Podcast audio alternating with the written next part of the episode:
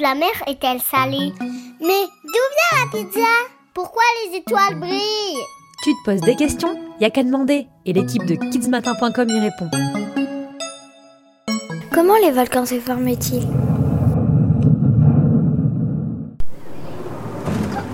Tu connais le principe des autotamponneuses? Eh bien, pour les plaques qui recouvrent notre planète, c'est un peu la même chose. Je t'explique. Ces plaques qui s'encastrent les unes dans les autres, comme un puzzle, ne sont pas immobiles. Elles bougent, elles s'entrechoquent ou s'écartent. Et que se passe-t-il alors? Eh bien, un volcan peut surgir au point de rencontre de ces plaques. Ça chauffe énormément.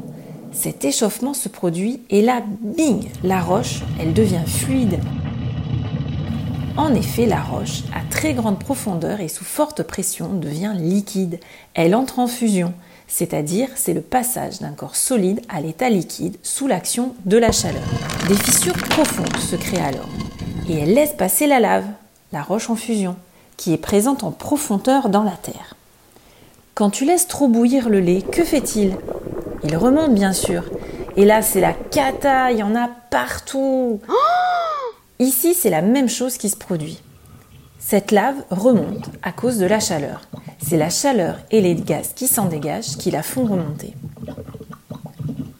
Il y a alors une accumulation de lave qui se dépose petit à petit à la surface et qui fait apparaître le volcan. Bloc, bloc, bloc, tout s'accumule. Le cratère se forme par le dépôt de la lave et des blocs qui vont refroidir à l'air. Plusieurs formes de volcans existent.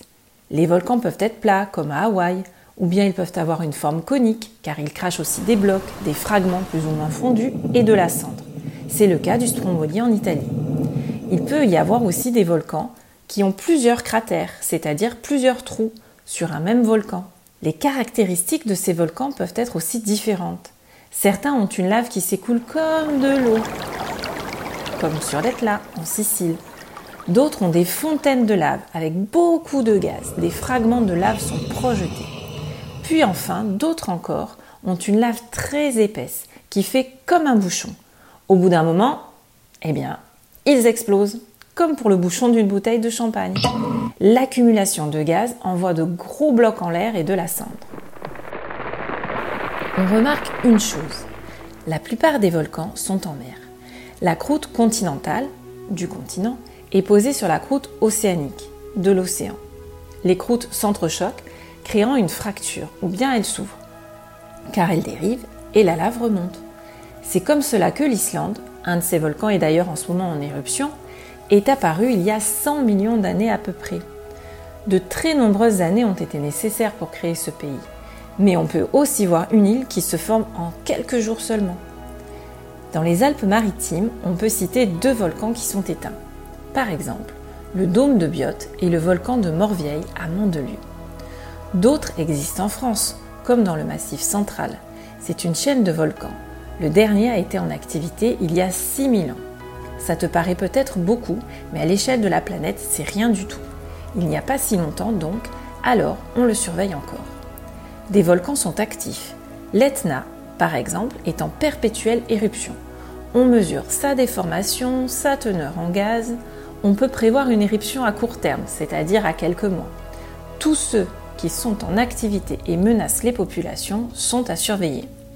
Mais rien n'est jamais sûr, cependant. En fait, un volcan, c'est quoi? C'est un grand chaudron où tout se mélange et on ne sait pas toujours quand ça peut éclater, car on ne peut pas mesurer en profondeur, dans la poche magmatique. Si les volcans te passionnent, fonce les étudier deviendra peut-être ton métier. Il y a encore beaucoup à découvrir sur ce sujet.